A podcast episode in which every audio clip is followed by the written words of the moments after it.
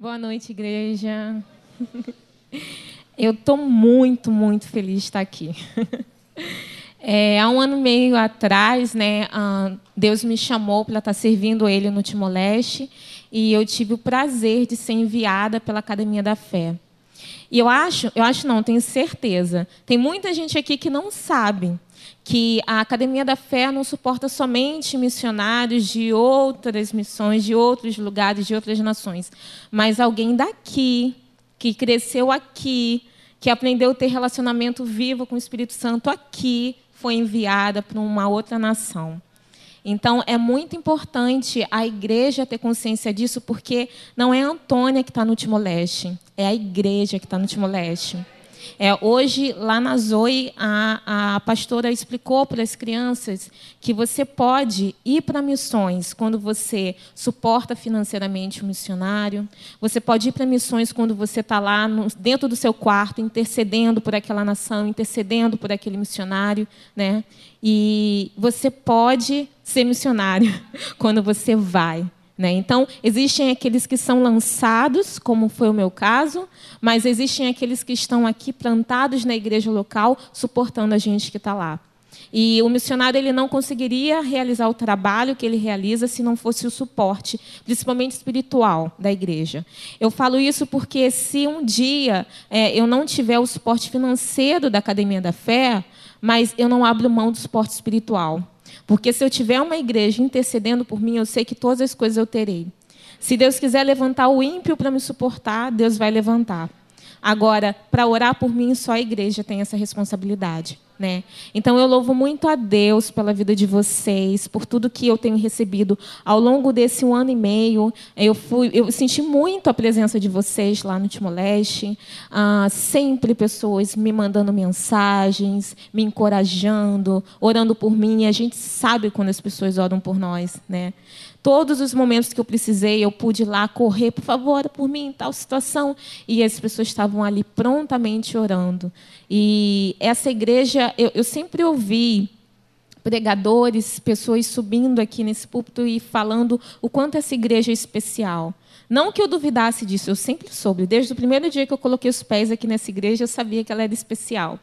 Mas quando você vai para fora e você tem contato com outras realidades, ainda mais uh, de missionários, você vê, caramba, como Deus foi bondoso para mim, que me colocou em um lugar onde eu aprendi a, a ler a palavra e receber de verdade, ter revelação do amor de Deus. Quanta coisa que eu aprendi aqui.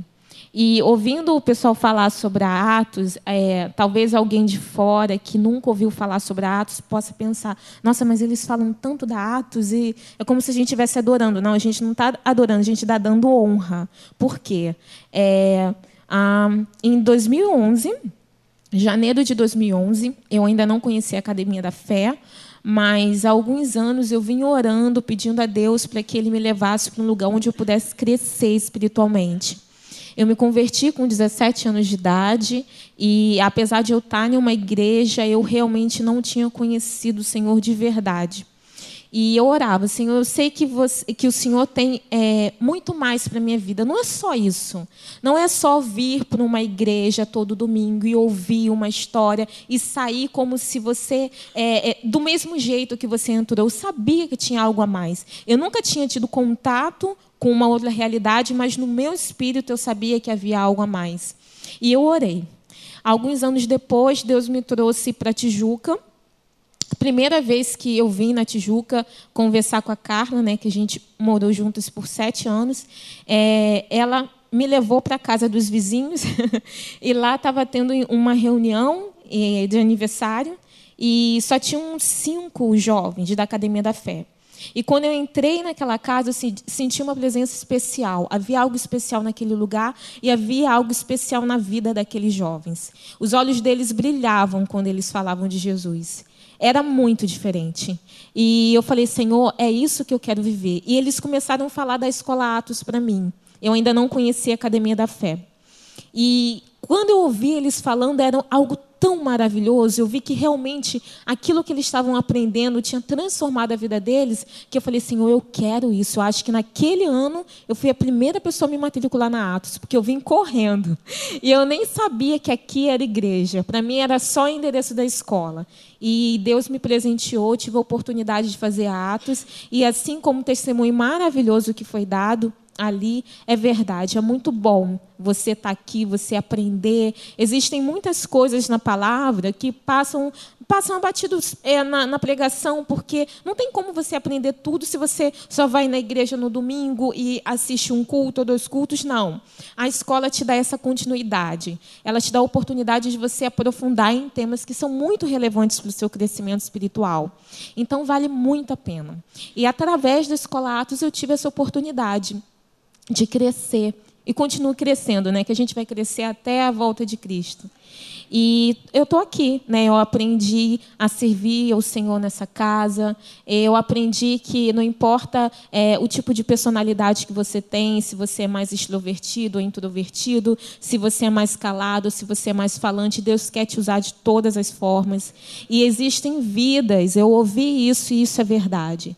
É, existem vidas que esperam, que aguardam a sua obediência em Deus. Né? Então, é, Deus vai te usar do jeito que você é no lugar que você está.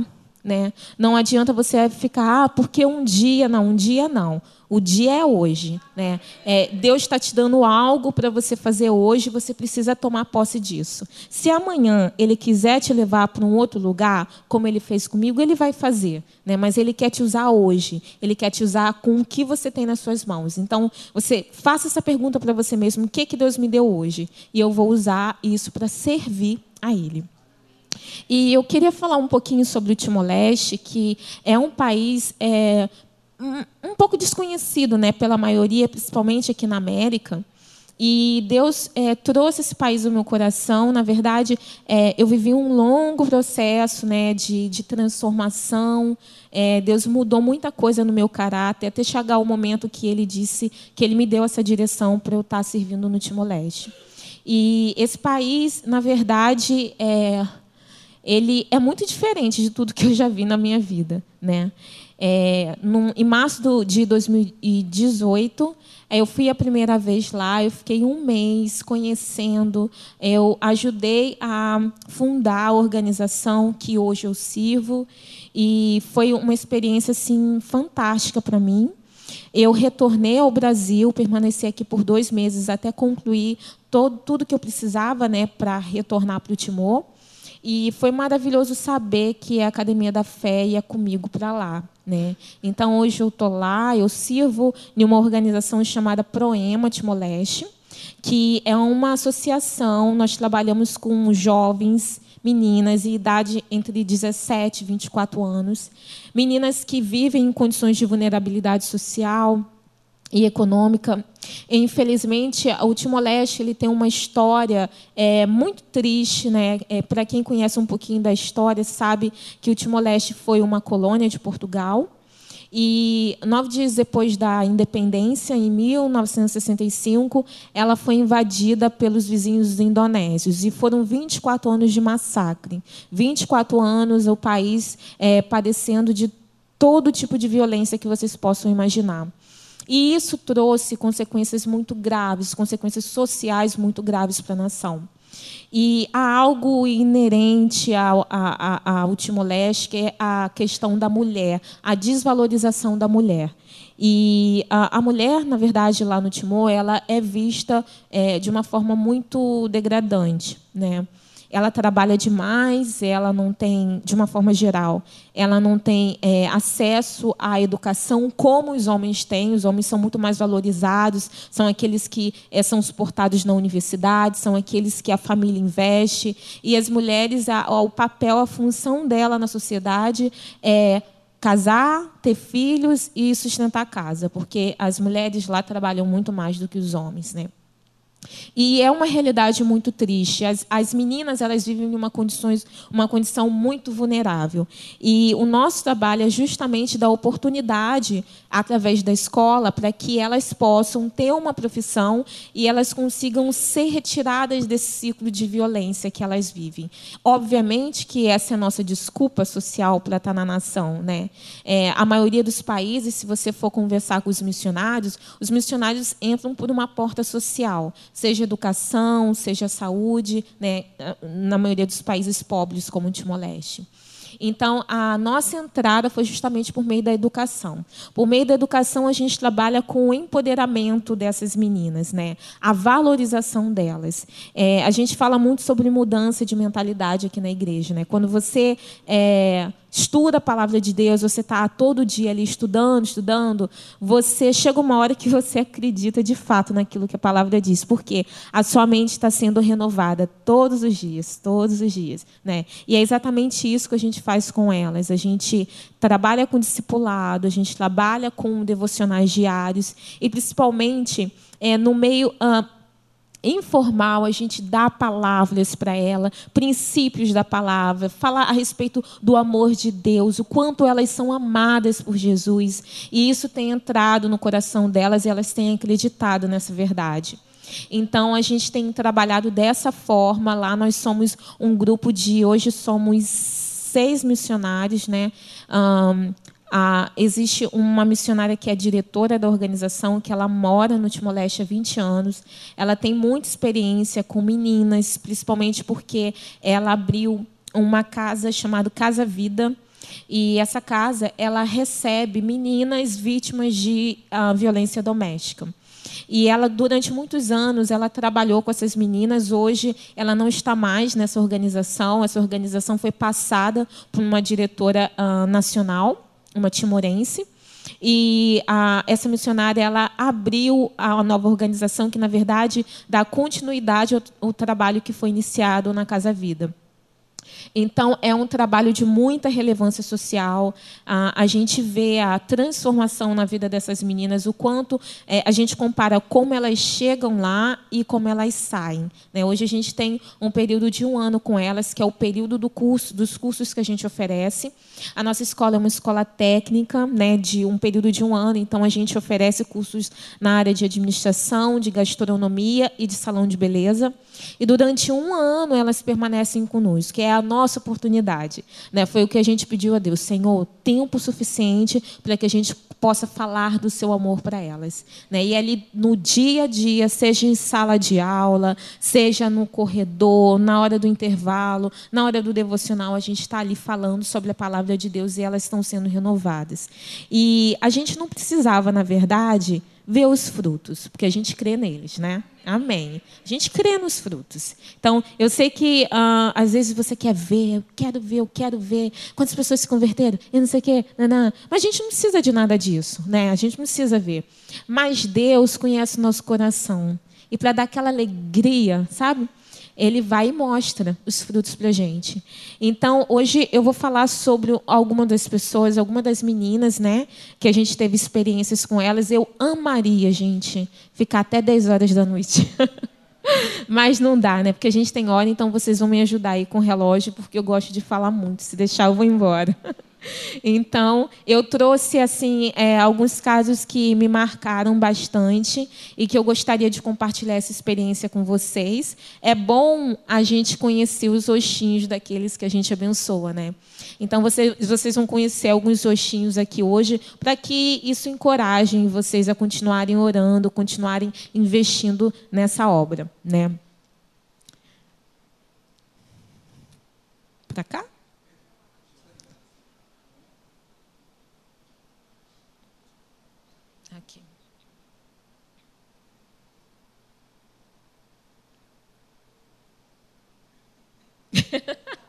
Para cá?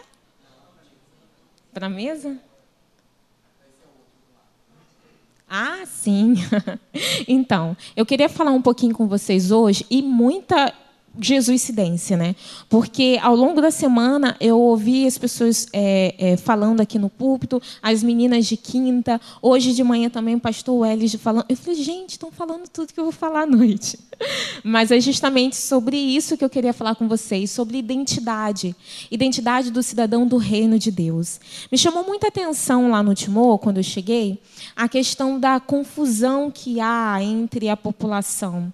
Ah, por ter sido colônia de Portugal e depois ter passado um tempo tão significativo né, sobre o domínio da Indonésia, ah, os timorenses eles sofreram muita influência, né, e eles acabaram sendo descaracterizados, perdendo a identidade deles. E hoje eles vivem uma luta pelo resgate da sua própria identidade. Eles não se lembram muito das suas raízes, né? porque foi muito tempo como colônia de Portugal, foram mais de 400 anos. Então, ainda assim, eles tentam buscar aquilo que faz lembrar quem eles são. Há uma grande confusão em relação ao idioma que é falado. Todo mundo me pergunta qual é idioma que é falado no Timor-Leste. Né? E eu falo, são dois idiomas oficiais o teto e o, a língua portuguesa. Aí, beleza, falam português? Não. Eles não falam português, pelo menos não a maioria, por quê? Ah, apesar de ter sido colônia de Portugal durante tanto tempo, ah, é, Portugal não teve tanto êxito assim na disseminação da língua portuguesa. Então, a língua portuguesa ficou muito restrita àquelas pessoas que tinham acesso ao governo, que tinham acesso a, é, aos, aos negócios, ao comércio, que aí, para comercializar, precisava aprender a língua portuguesa. Mas a maioria da população não. A maioria da população continuou falando a sua língua materna. Né? E então, quando veio a Indonésia, quem falava português foi proibido de falar. É, muitos casos, as pessoas que falavam português elas eram assassinadas por isso. E o português ele foi muito usado pelas pessoas que fizeram, o grupo que fez parte da resistência, porque durante 24 anos, apesar de estar sob o domínio da Indonésia, o Timor-Leste resistiu então, houve um grupo de é, chamados guerrilheiros, guerrilheiros da resistência, que permaneceram 24 anos no mato. Né? E eles se comunicavam em português para não correr o risco de serem pegos pela Indonésia, que fala Bahasa Indonésia. Então, houve um gap. Né? Os jovens hoje eles não falam português porque durante 24 anos foi proibido da nação falar português. Às vezes eu fico emocionada que eu vou num órgão do governo e encontro com ah, timorenses mais idosos e aí eles falam português muito bonito. Eu fico, nossa, que lindo. Mas os jovens, infelizmente, não falam. Eles compreendem um pouco porque é, ouvir é muito passivo, né? Você está ouvindo, as palavras estão entrando. Então, eles compreendem um pouco o português, tentam falar e tal, mas realmente é algo que é difícil para eles. E é uma oportunidade para a gente, né? Que como professores de língua portuguesa, a gente tem acesso ao país e tem acesso a eles, né? O nosso objetivo é ter acesso a vidas. E eles têm duas línguas de trabalho, que eles chamam de trabalho, que é o, o, o inglês e o bahasa indonésio. E mais, 30, mais 35 dialetos. Então, tem muitas línguas maternas. A, a, o país ele é constituído por 13 distritos e praticamente cada distrito fala um, uma língua materna. É uma torre de Babel é realmente uma confusão de idiomas. Isso traz, é, desperta uma crise de identidade, uma crise de identidade. E eu lembro que a primeira turma que eu peguei tinha uma menina timorense que ela, ela chegou para mim no primeiro dia e falou: professora, eu não posso falar teto. Aí eu falei assim, mas como assim, menina timorense não vai falar teto? Eu só posso falar inglês. Ah, achei estranho. Depois eu fui entender que realmente os jovens gostam muito de inglês e eles, alguns se recusam a falar o teto. Isso é muito grave, né? porque é o seu idioma. Como que eu estou no Brasil me recuso a falar português? É uma crise de identidade muito grande. Eles são tão vulneráveis que eles são influenciados por qualquer cultura. Isso é muito grave quando a gente fala de identidade. E sempre que eu chego em algum lugar lá, as pessoas olham para mim e falam: Portugal ou Brasil? Porque eu ouvo falando português, falo Portugal ou Brasil, né? Ou seja, eu sou identificada pelo meu idioma, né? E às vezes a pessoa fala assim, Brasil. Eu falo, mas como que sabe se eu falei português? Por causa do seu jeito. Então, a na verdade, se você for olhar no dicionário, identidade significa é um conjunto de características que distinguem uma pessoa ou uma coisa e por meio das quais é possível individualizá-la. Então, eu, como brasileira, eu tenho características que mostram para outras pessoas que eu sou brasileira. Né? E isso me chamou muita atenção. Eu comecei a pensar sobre nós como cristãos, nós como cidadãos do reino de Deus. O que nos identifica? Quais são as nossas características que diz você é um cidadão do reino de Deus? E, e durante esse um ano e meio, Deus trouxe várias coisas ao meu coração, me ensinou muitas coisas. E algumas delas eu anotava no caderno e falava, ah, isso eu tenho que compartilhar com a igreja. Outras ia passando e eu acabei não anotando. E eu gostaria muito de falar sobre N coisas com vocês, mas a questão da identidade me chamou muita atenção. Então, se eu tiver uma outra oportunidade, eu falo sobre outros assuntos com vocês. Mas hoje eu quero falar sobre isso, sobre identidade. E aí, eu coloquei aqui para a gente pensar um pouquinho. Ah, quais são as características? Não são todas. Aqui eu destaquei duas características de um cidadão do reino de Deus. A primeira é que ele sabe quem é Deus, né? Quem é Deus, né? Você faz parte de um reino e você não conhece o seu rei. Você faz parte de um reino e você não conhece o caráter do seu rei. Quando você é, olha por exemplo, a Inglaterra, né, que tem um rei, né, uma rainha, tem a, a, uma figura né, de uma nobreza, eles amam a rainha. Quando você conversa com um britânico, você vê admiração. Nasce o bebê e fica todo mundo lá na televisão babando e tal. Por mais que a gente saiba que hoje a, a rainha não tem tanta influência assim, né, na economia, na política e tal, que tem um primeiro-ministro, mas eles têm um respeito respeito e uma admiração muito grande por aquela rainha. E é isso, sabe? Você faz parte daquele reino e você conhece o seu rei. Você admira o seu rei. Você tem, é, você sabe que qualquer coisa que aconteceu, o seu rei está ali te representando. Você conhece o seu Deus. E aí eu separei alguns textos aqui. É um texto que está em 1 Samuel 7, 22. Você pode anotar para depois, com calma em casa, você refletir acerca desse texto. Mas, para otimizar o tempo, eu coloquei aqui para a gente ler juntos, tá? Quão grande és, ó soberano Senhor! Não há ninguém igual a ti. Jamais ouvimos falar de outro Deus como tu. Eu não sei quanto a vocês, mas quando eu leio um texto desse na palavra, eu me sinto assim, cara, eu tenho as costas quentes. Né? Eu posso ficar tranquila porque eu tenho. Olha, olha isso, quão grande és, ó soberano Senhor. Não há ninguém igual a ti. Jamais ouvimos falar de outro Deus como tu. Isso é maravilhoso. E mais maravilhoso saber que o Espírito desse Deus habita em nós. Amém. Como isso é bom. Como dá uma certeza no seu coração, como dá uma confiança. E Deus trabalha com a confiança, né? É quando a gente lê as Escrituras, algo que Deus sempre fala para a gente: confia em mim. Confia em mim. Será que o cidadão desse reino está confiando no seu rei? Está confiando no seu Deus? Isso é algo que a gente precisa parar para pensar. Um outro texto que eu gosto está em 1 Crônicas 29, 11, que diz: Ó oh Senhor, a ti pertencem a grandeza, o poder, a glória, a vitória e a majestade. Tudo que há nos céus e na terra é seu, ó Senhor, e este é o teu reino. Tu estás acima de tudo, meus irmãos. O nosso rei está acima de todas as coisas. Quando a gente para para analisar a dimensão dessas palavras, não tem como passar.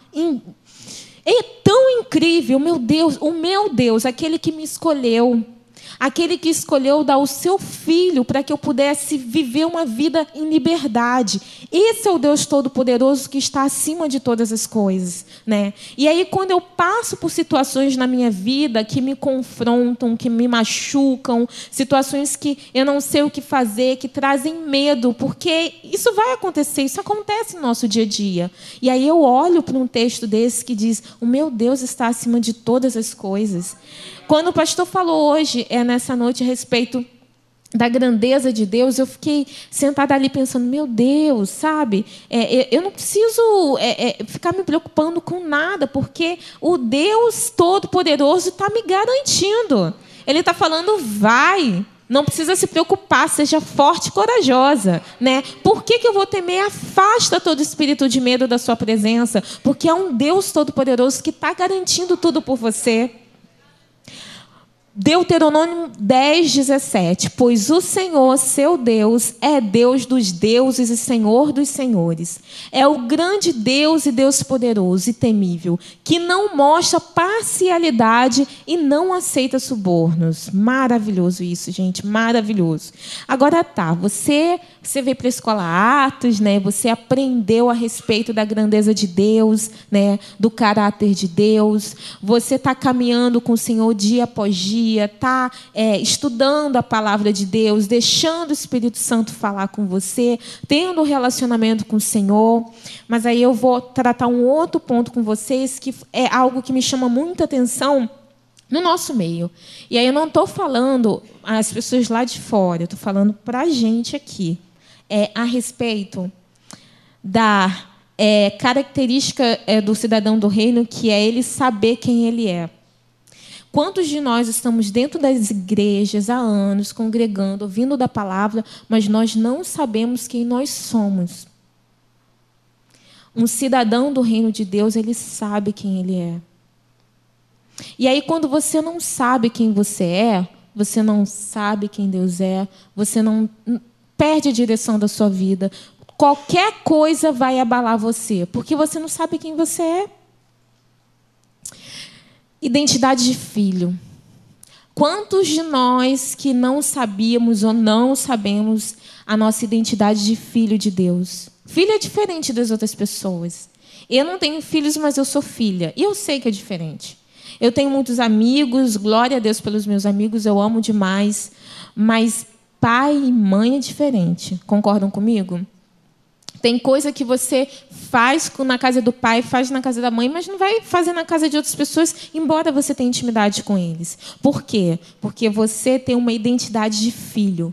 E o cidadão do reino de Deus, ele precisa saber quem ele é. Ele precisa saber que ele é filho, que ele não precisa ter medo de entrar na presença do pai.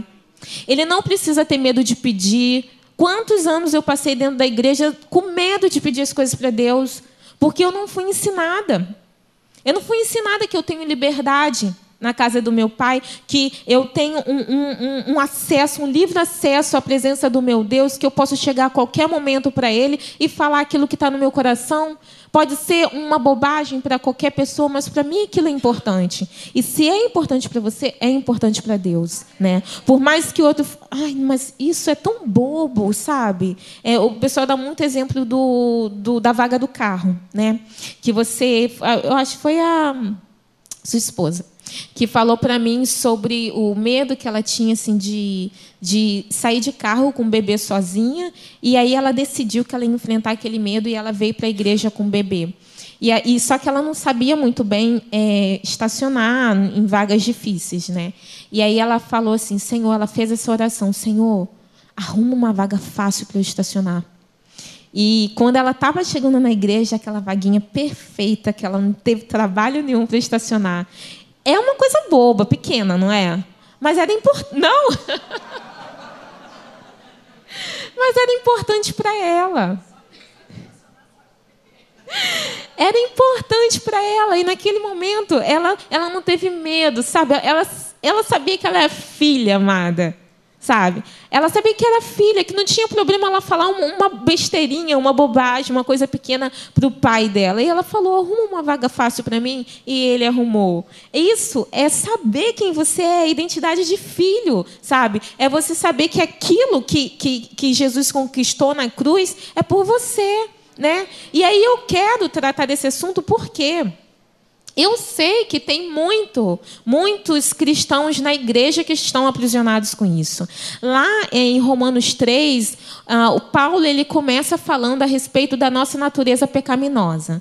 E ele fala o quão miserável nós somos, né? É quando nós ainda temos aquela natureza do pecado, antes de entregarmos as nossas vidas para Jesus. Esse capítulo, ele, Paulo é muito claro ao falar, a fazer a comparação entre o velho homem e o novo homem, a natureza pecaminosa e a natureza santa. É tão claro para gente, né? E aí é maravilhoso que quando chega no versículo 21, ele vem descrevendo tudo, né? Nossa, somos isso, aquilo, aquilo, aquilo. Mas quando chega no capítulo, no versículo 21, ele diz: Agora, porém. Aí esse agora, porém, faz toda a diferença. A partir de agora que você decidiu entregar a sua vida a Jesus, fazer dele o seu Senhor, Agora, porém, conforme prometido na lei de Moisés e nos profetas, Deus nos mostrou como somos declarados justos. E aí, justo quer dizer livre de qualquer condenação, ok? Então, como somos declarados justos diante dele, sem as exigências da lei. Somos declarados justos diante de Deus por meio da fé em Cristo Jesus. E isso se aplica a todos que creem sem nenhuma distinção. Não há distinção. Deus não separa. Se você crê, você recebe isso que ele está falando. Você é justificado. E você não é justificado por algo que você fez. Ah, eu fiz para merecer. Nós não fizemos para merecer nada. Nada. Tudo que nós recebemos é pela graça de Deus, né? Nós somos justificados mediante o sangue de Cristo. Antes nós estávamos presos ao pecado. Aí você poderia me perguntar: "OK, Antônia, mas eu ainda erro". Hum, há uma diferença. Antes nós éramos escravos do pecado. Hoje nós somos livres, justificados diante de Deus. Quando o diabo olha para você, ele não pode ver mais o seu pecado. Ele vai ver o sangue de Cristo, que foi derramado a seu favor. Agora a sua condição é diferente diante de Deus. Antes você estava separado, o pecado trouxe separação. Mas a partir de agora, a partir de agora quando? A partir do momento que você entregou sua vida a Jesus, Jesus é a ponte. A ponte que vai te levar até o Pai. E você se torna filho. Continuando. Pois todos pecaram e não alcançaram o padrão da glória de Deus. Mas Ele, em Sua graça, nos declara justos, por meio de Cristo Jesus, que nos resgatou do castigo por todos os nossos pecados. Gente, todos os nossos pecados. Não foi uma parte dos pecados, todos os nossos pecados. Deus apresentou Jesus como sacrifício pelo pecado, com o sangue que ele derramou, mostrando assim sua justiça em favor de todos que creem. Então, qual é a condição? É crer. Se você crer no seu coração e declarar com a sua boca que você acredita que Jesus Cristo é o Filho de Deus e que foi entregue para a remissão dos seus pecados, você é justificado. E não é porque você, ah, eu parei de fumar, eu parei de beber, eu fiz um esforço. Não, não é por aí que começa. Eu me lembro que quando eu me converti, eu achava que primeiro, é, a maioria acha isso, né? Primeiro eu tenho que me consertar. Né? Depois que eu não tiver problema nenhum, aí sim eu vou para Deus, porque só tem gente que não peca na igreja, né? Então eu, tenho, eu tenho que me lavar por minha conta e depois me apresentar diante de Deus. E não é nada disso. Nada disso. Jesus é graça. Ele é graça, né? Graça quer dizer aquilo que você está recebendo sem merecer. Então você vem diante do Pai, declara para Ele, entrega a sua vida para Ele e Ele fala: Ok, agora a partir de agora é comigo. E aí Ele toma a rédea da sua vida. E isso é tão maravilhoso. E a gente estava conversando hoje, né, Lu, que é, você, quando você está na direção da sua vida, você acha que você sabe todas as coisas, né? Que você é melhor do que Deus, você faz as melhores escolhas. E chega um ponto da sua vida quando você entrega ela a Jesus, que você vê, caramba, mas ele sabe muito melhor do que eu, muito mais do que eu. Ele tem coisas maiores para mim. A palavra de Deus diz que ele tem planos perfeitos para nós são perfeitos. Eu não tenho, eu, eu, não sei, mas eu hoje eu quando eu tenho que tomar uma decisão, eu falo assim: "Ai, eu não preciso me preocupar. Deixa o Espírito Santo falar. Eu só tenho que buscar Deus, né? Para ouvir a voz do Espírito Santo. Mas uma vez que eu escuto a voz do Espírito Santo, eu sinto tanta paz, tanta paz, porque eu sei que eu vou chegar no lugar certo. Eu não sei como, né? Porque Deus fala, ó, fica tranquilo que vai dar tudo certo. Como? Eu não sei, mas eu sei que eu vou chegar. Então eu me sinto em paz, me sinto tranquila, porque eu sei que é uma direção certa, que eu não estou metendo a minha cabeça, fazendo as, as, minhas próprias escolhas, sem saber onde eu vou chegar. Eu sei que eu vou chegar no lugar que Deus quer que eu chegue. Então eu fico em paz, né? É aquilo que a gente aprendeu aqui. Entro no descanso, né? Eu entro no descanso. Agora é só ouvir a voz de Deus e obedecer. Que é isso que ele pede a gente. Ouve a minha voz e me obedeça. E aí você vai, ó, caminhando, passo a passo, dando passo a passo. E estou com dúvida, Espírito Santo me ajuda, o que, que eu devo fazer? E ele vai te orientar, de uma forma ou de outra, ele vai te orientar, e você vai continuar caminhando. E é assim que o cidadão do reino de Deus anda. É dessa forma. Ele sabe quem é o Deus dele, ele sabe quem ele é. Em Romanos 6, versículos 6 e 7, diz que sabemos que nossa velha natureza humana foi crucificada com Cristo. E assim como ele foi ressuscitado dos mortos pelo poder glorioso do Pai, agora nós também podemos viver uma vida nova. E aí, uma vida nova, se você ler lá em João 10, 10, diz que o diabo veio para matar, roubar e destruir. Mas Jesus veio para quê? Para nos dar vida e vida em abundância. E o que significa ter vida em abundância? Significa estar preso ao pecado? Significa estar preso a uma enfermidade? Significa você vir para a igreja, ler, ler a palavra, mas não viver verdadeiramente o que diz a palavra? Que vida abundante que a gente tem vivido? Será que nós estamos realmente desfrutando de tudo aquilo que Cristo conquistou para a gente? Qual o significado que as Escrituras têm na nossa vida? Vida em abundância. Eu não acredito que todo o sacrifício que Jesus fez na cruz foi para eu ter uma vida mais ou menos. Foi para eu ficar meu pecado, presa ao meu pecado. Meu pecado. Que seu pecado? Você não tem mais pecado nenhum, você já entregou tudo para o Senhor. Você é livre. É dessa forma que o Senhor te vê. Tem uh, um, um, um. Ai, deixa eu ver se está na ordem aqui para eu contar para vocês. Ok. Essa mocinha aí que está na foto, eu compartilhei a história dela com vocês num dos boletins. Se você leu o boletim que eu envio, você ouviu falar sobre a Margarida. Eu vou falar com liberdade sobre essas pessoas porque elas me autorizaram a falar o testemunho delas. A Margarida, ela, eu conheci ela quando eu voltei no Timor e ela trabalhava na nossa organização.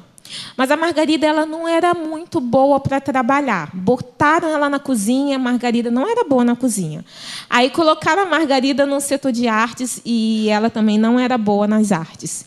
E aí a gente não sabia o que fazer com ela e chegou um momento que o departamento de artes fechou e aí a gente teve que demitir a Margarida. E aí a Margarida chorou muito, né? No final do expediente a gente falou com todo amor e carinho, Margarida, não vai dar para você continuar. Ela chorou muito, muito, muito. OK. No outro dia, o nosso devocional de 8 a 8 e meia. 8 horas da manhã estava a Margarida lá. e aí a gente olhou e falou: será que ela não entendeu? aí teve o devocional, ela é, eram umas que ficava assim, né? Parecia que estava comendo, comendo as palavras que a gente falava. Estava assim. Aí depois do devocional chamamos ela num RH e com todo carinho explicamos, olha, a gente não tem condições de manter você aqui. Você sabe que o projeto ele é sustentado por meio do restaurante e tal. E ela falou assim, não tem problema nenhum. Eu vim para ser voluntária. Aí eu falei assim, meu Deus, o que, é que eu vou fazer com essa menina aqui? E ela falou assim, não, não, é, eu só preciso continuar aqui. Quando ela falou isso, eu entendi que para ela era muito importante permanecer ali, porque ali ela ouvia uma palavra de esperança. E a história dessa menina é muito triste, né? Como eu falei para vocês, a condição da mulher no Timor, A Margarida, ela vivia em uma casa com muito, uma família muito grande. E é muito comum no Timor você ter 20 pessoas morando em uma casa com dois cômodos e uma só tra é, trabalha. E o salário mínimo no Timor, 115 dólares. 115 dólares, é, você pode pensar assim, ah, o Timor é um país muito pobre, deve ser barato. Não, é muito caro. Além do, do, da moeda ser o dólar americano, que já é né, complicado, o país é muito caro, é a terceira capital mais cara da Ásia. E aí ela vivia naquela família, muitos homens né, na casa, e enquanto ela trabalhava e colocava dinheiro em casa, estava bom, porque ela estava colocando dinheiro em casa. Mas a partir do momento que nós a demitimos e ela virou voluntária, aí o negócio ficou para lado dela. Ah, a gente não podia ficar, ficar com ela só como voluntária, porque existe um, uma lei no Timor que existe um, um limite para você ter um voluntário timorense, porque senão caracteriza exploração.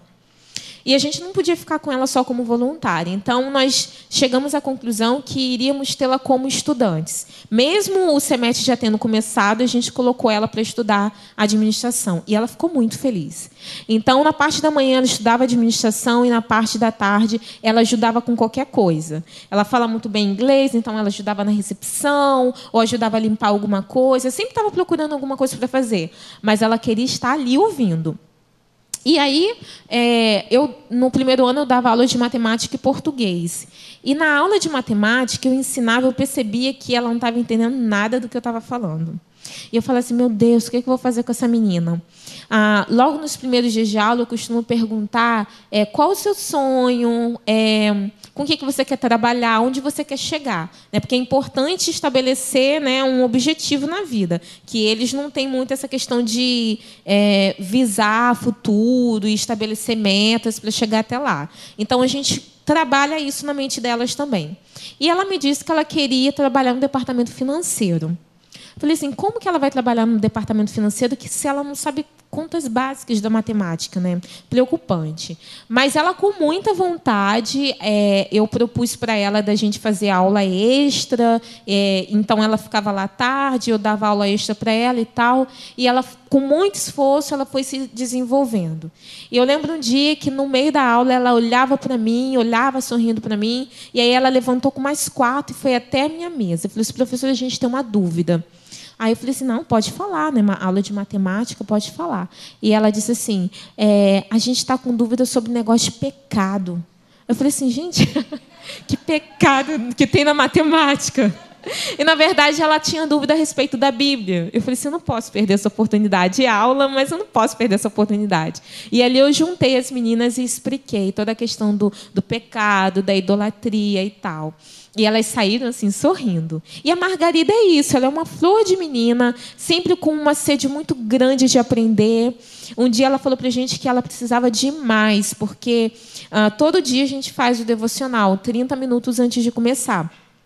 Mas ela chegou para mim e falou que já não era suficiente, ela queria estudar a Bíblia de verdade. E aí a gente, é uma missionária, acompanhou ela é, nesse discipulado. E a gente ali sempre orientando, orientando, até que um dia, que foi exatamente nesse dia, ela já não estava mais com a gente, porque assim, é, ela no natural não tinha a mínima chance de trabalhar no financeiro, gente, porque realmente ela tinha muita dificuldade.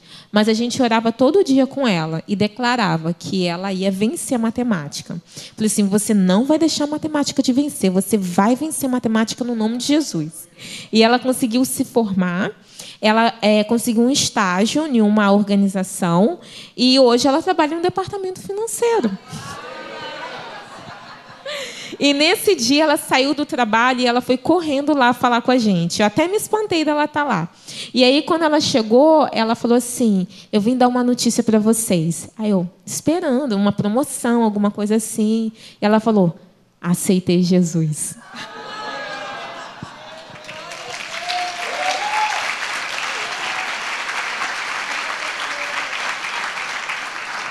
A Margarida, gente, é uma evangelista ela fala de Jesus para todo mundo. Né? Nesse percurso todo, ela foi expulsa de casa quando a família descobriu que ela não é, trocou de religião, né? que eles falam, virou protestante. Então, ela foi expulsa de casa a gente deu todo apoio para ela. Foi um tempo muito difícil, ela chorava todo dia. E se não fosse Deus na vida dela, eu não sei se ela ia suportar. Então, ela é um presente, sim, de Deus na nossa vida. Como eu falei para vocês antes, a gente não depende de ver os frutos, mas Deus gosta de nos mostrar, porque Ele quer falar assim: ó, oh, você está vendo? Tem dia que você está desanimada, não tá? Porque tem dia, tinha dia que eu ia, eu para o devocional, e as meninas tudo com parecia que elas estavam detestando estar ali, sabe? E eu falava, Senhor, parece que eu estou falando para as paredes. E aí você vê uma coisinha, uma florzinha dessa brotar. Isso é muito bom, é muito gostoso. Você vê o quanto Deus transforma vidas, é real, isso é verdadeiro. Aqui é outra florzinha. Essa daqui é Filomena. Eu tive pedindo oração pela Filomena também. É, um dia a Filomena chegou para mim e me pediu licença, que é autorização para faltar três dias de aula. E aí eu perguntei para ela por que, que você precisa faltar. E ela disse que ela iria para o forro. O forro é, são as montanhas, né? Porque eles moram no, na, na, capital, que é Dili, mas eles, a maioria é do distrito, né? Das montanhas. E ela tinha que ir com a família toda para as montanhas e ela me falou que ia passar por um ritual espiritual. E eu sabia o que era, né? Eu sabia que é, a vida dela estaria sendo comprometida com o inimigo, mas eles não sabem disso. Isso faz parte da cultura deles, a família passar por esse ritual. E eu não podia impedi-la de ir. Então, o que eu fiz foi orar com ela, e durante o período que ela estava lá, eu estive orando. E ela voltou um mês depois, ela foi promovida, ela era estudante, mas ela é muito boa. Apenas 19 anos que a Filomena tem. E a gente promoveu ela supervisora de uma pequena fábrica de chocolate que a gente tem na organização. E ela é tão boa que assim todo mundo gostava do trabalho que ela fazia. E um mês depois, a Filomena chegou para mim dizendo que estava sentindo muito medo. E eu não entendi é, é, o motivo do medo no momento que ela me contou. Eu imaginei que era medo de encarar uma responsabilidade profissional tão grande apenas com 19 anos. E semana após semana ela vinha, professora, eu estou com medo. A gente orava juntos. Até que um dia ela apareceu lá com o pai e a mãe dela e os pais pediram para a gente demitir ela, tirar ela daquela função, que eles queriam que ela fosse só estudante. E aí a gente foi entender que, na verdade, a, a Filomena estava tendo um problema espiritual. E ela contou para mim que ela estava vendo uh, sombras, vultos em casa. A, gente tem um entendimento que quando uma pessoa passa por, por um, um, uma cerimônia de entrega né, é, espiritual, uh, ela está abrindo a vida dela, portas na vida dela para o inimigo. E é, foi muito conflitante para Filomena, porque ao mesmo tempo que ela estava passando por aquilo, ela também estava ouvindo a palavra de Deus com a gente. E é, a gente conversou bastante, eu orei com ela, eu falei para ela, olha, você vai, quando isso acontecer, você vai orar no nome de Jesus. Porque há poder no nome de Jesus. E ela falou, ok, eu vou fazer isso. No dia seguinte, a Filomena não apareceu e a irmã dela me procurou dizendo que ela estava doente. E eu fui com a assistente social, que é missionária também, visitar a Filomena. Chegando lá, é, a Filomena, na verdade, ela estava possessa ela estava tendo manifestações constantes né, de possessão. E foi muito triste ver aquela situação, a família toda ali reunida, avô, avó, tio, primo, aquele monte de primo em volta dela, é, segurando ela. Uma cena que eu, particularmente, nunca tinha vivido isso tão perto, né, de ver uma pessoa possessa. E naquele momento eu tive que me posicionar. Né? Sabe é, aquele momento que não, você olha para um lado, olha para o outro, não tem ninguém, não, é com tu. O Senhor está entregando a bola para você. E eu não sabia o que fazer. E aí eu, na mesma hora, peguei minha bolsa, coloquei do lado, e eu só me lembro dessa pequena oração que eu fiz. Espírito Santo, me ajuda. E dali, gente, foi uma experiência que eu compartilhei na Wake ontem, sobrenatural. Né? Eu nunca tinha vivido o que eu vivi naquele dia. Verdadeiramente, o Espírito Santo veio sobre mim e eu comecei a falar por horas. Eu falei em línguas, horas falando em línguas. E a gente ali em cima dela e falando, falando, a gente orando. E chegou um momento que ela apagou e eu senti no meu espírito que eu deveria continuar orando em línguas. E eu pedi para ir para um, um lugar reservado, me mandaram para um. Como que é? um santuário, né? que lá a maioria das casas tem um santuário, que aí tem hum, vários altares, eles fazem as adorações para os mortos, e, é, os santos ali. E me mandaram para aquele lugar horrível, por sinal, e a gente ficou ali, eu e outra missionária, trancadas naquela sala por umas duas horas, orando, orando, orando em línguas. E foi uma experiência muito forte para mim. Eu creio que uh, Deus fez algo naquela casa, naquela família. A questão não era a vida da Filomena, era toda uma família. Né? É, é, é, o Espírito Santo me mostrou que foi algo do passado, algo, é, é, uma prisão do passado que a Filomena estava sofrendo as consequências de escolhas que foram feitas no passado, mas que Jesus estava quebrando aquilo nome dele. E a gente orou, orou, orou até que eu sentisse paz no meu coração. E quando a gente voltou, a Filomena já tinha levantado. E aí a gente sabe que, né, é quando você expulsa demônio, se a pessoa não for cheia do Espírito Santo, o demônio volta e pode ser muito pior. E durante uma semana a Filomena ela teve manifestações. Mas a gente decidiu que ela não ia ficar em casa, porque na verdade o que o inimigo queria era afastar ela de nós, afastar da oportunidade dela ouvir a palavra e ser liberta.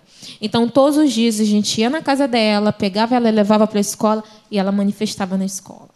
Todo santo dia ela manifestava na escola. E isso é muito desgastante, muito, porque você fica é, espiritualmente desgastada e fisicamente também desgastada. E eu comecei a falar para Deus: Senhor, tem algo errado, a gente não tem que ficar lutando com, com o demônio, sabe? Nós temos poder, nós temos autoridade. O que está acontecendo? E aí teve um dia que ela voltou de, é, de uma manifestação e a minha diretora entrou na sala e isso me chamou a atenção porque ela falou, ela não falou expulsou o demônio assim, falou para o demônio, ela falou para Filomena, Filomena levanta. E a menina que estava na possessão, de repente, levantou. Isso me chamou a atenção e, e eu fiquei assim, nossa, é, eu tenho que aprender muita coisa aqui nesse lugar, né?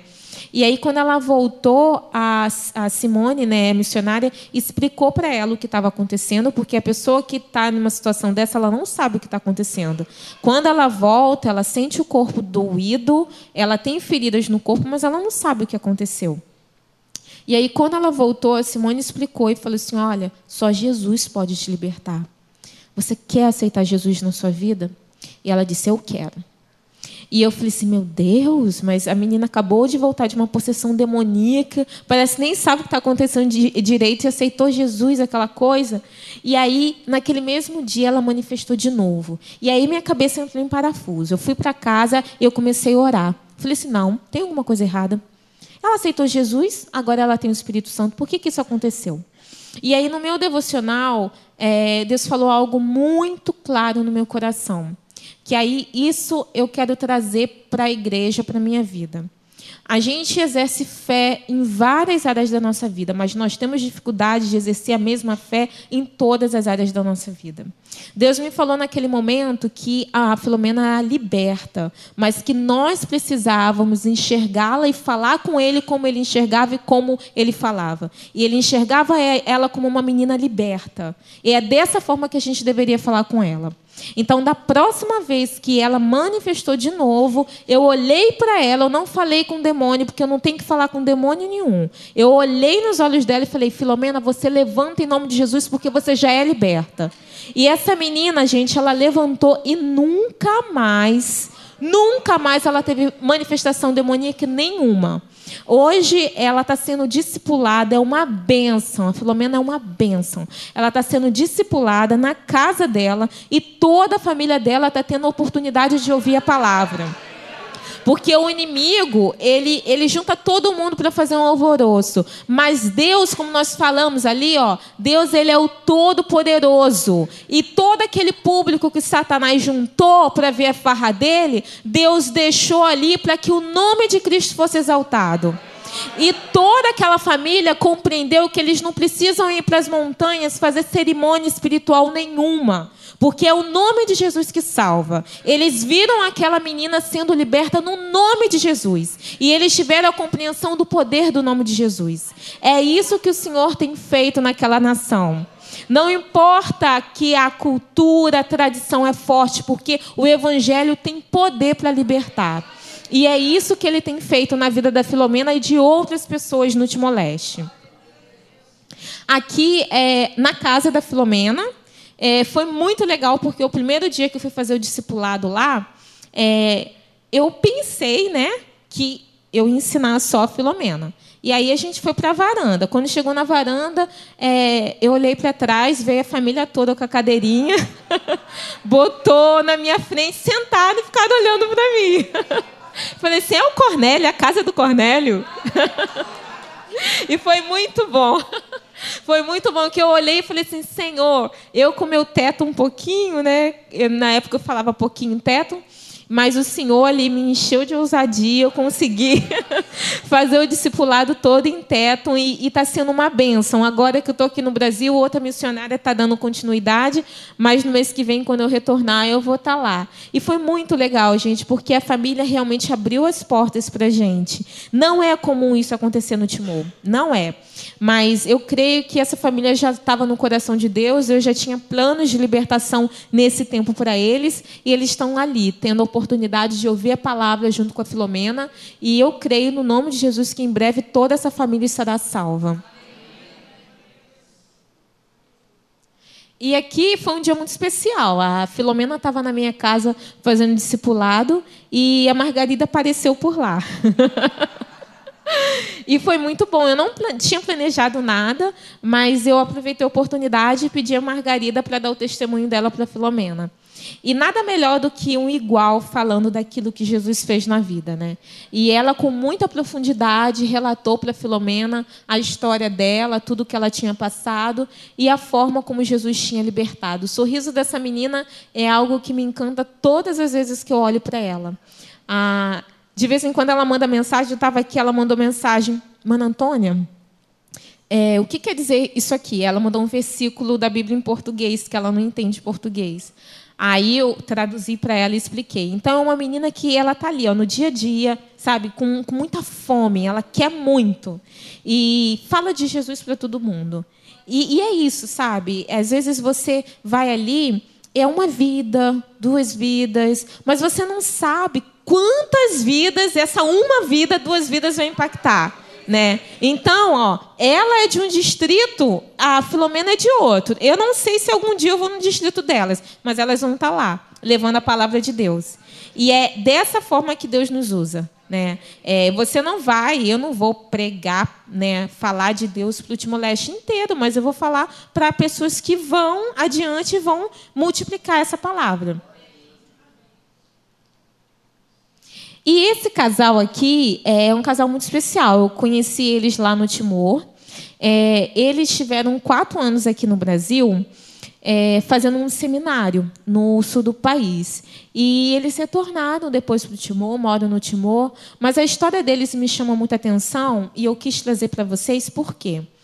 Eles não conheciam Jesus no passado, isso em 2000 e 2005.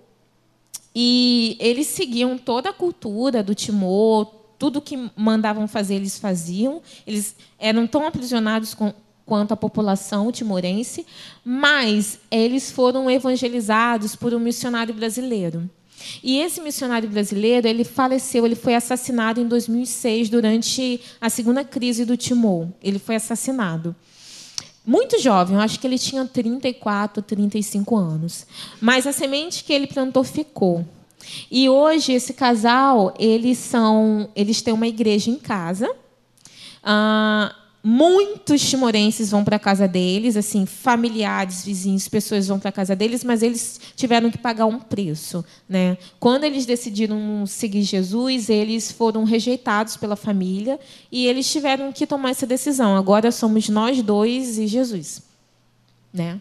A gente crê que o Senhor vai trazer a nossa casa, assim como trouxe a gente para o reino, mas a partir de agora a gente vai ter que caminhar com Jesus, a gente tem que tomar uma decisão e estar firme na decisão que a gente tomou. E eles são crentes de verdade, sabe, gente? Eles são pessoas muito firmes no Senhor.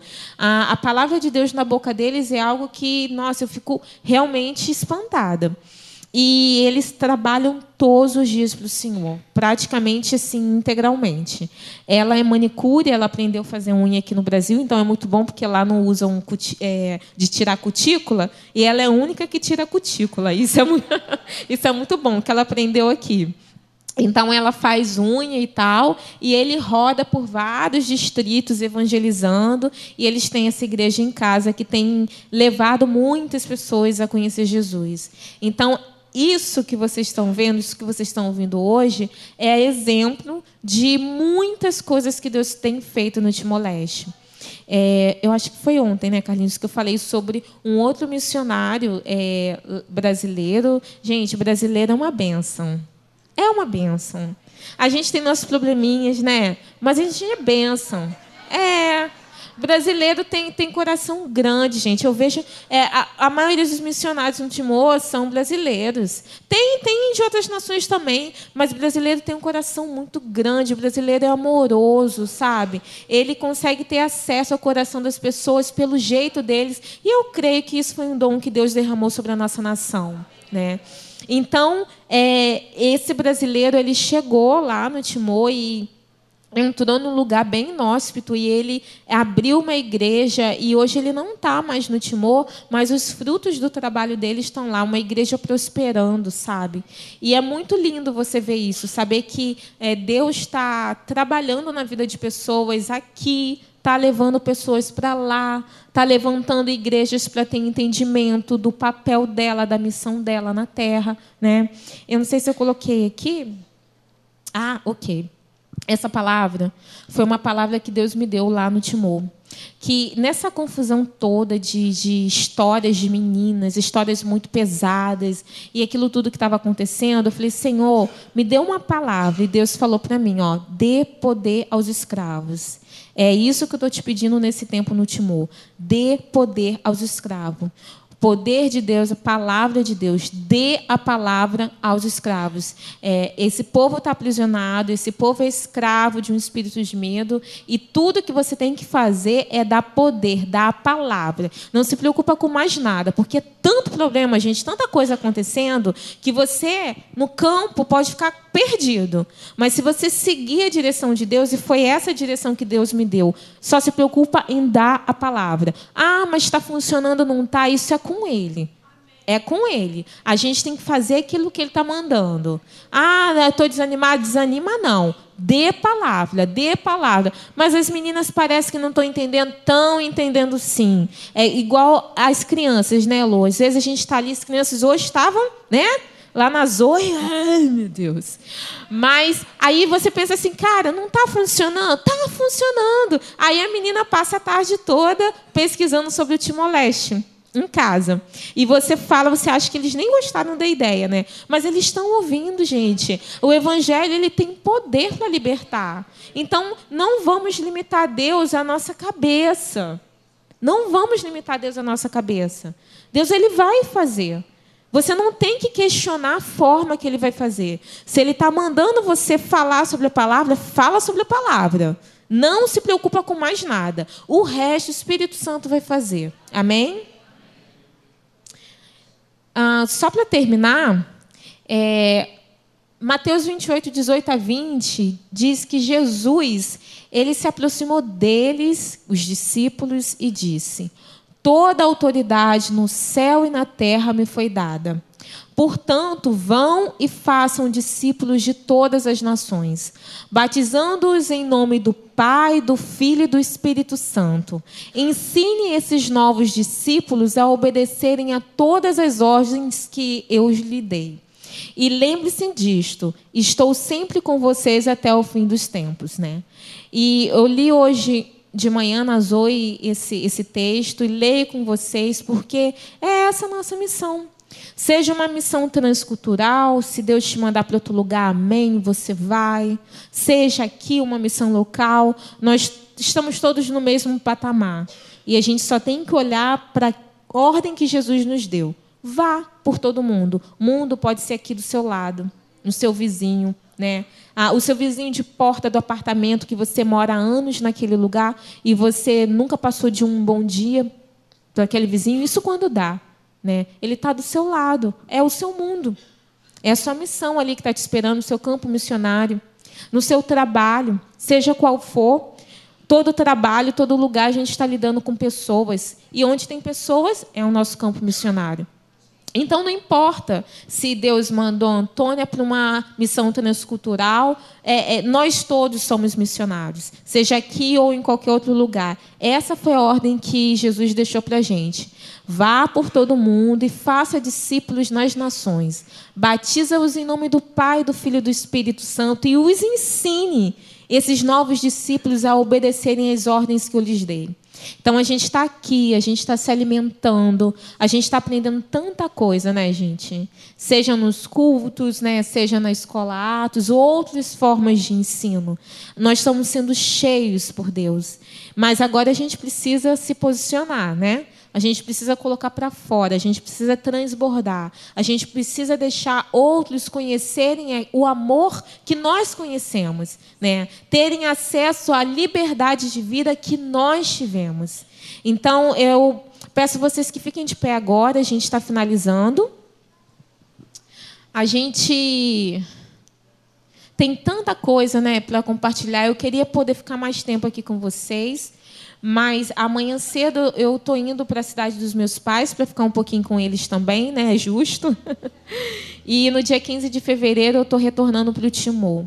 Mas eu estou retornando renovada, né? Depois de um ano e meio, a gente está bem cansada, mas quando eu cheguei aqui, no meio do louvor, foi tão maravilhoso, tão especial.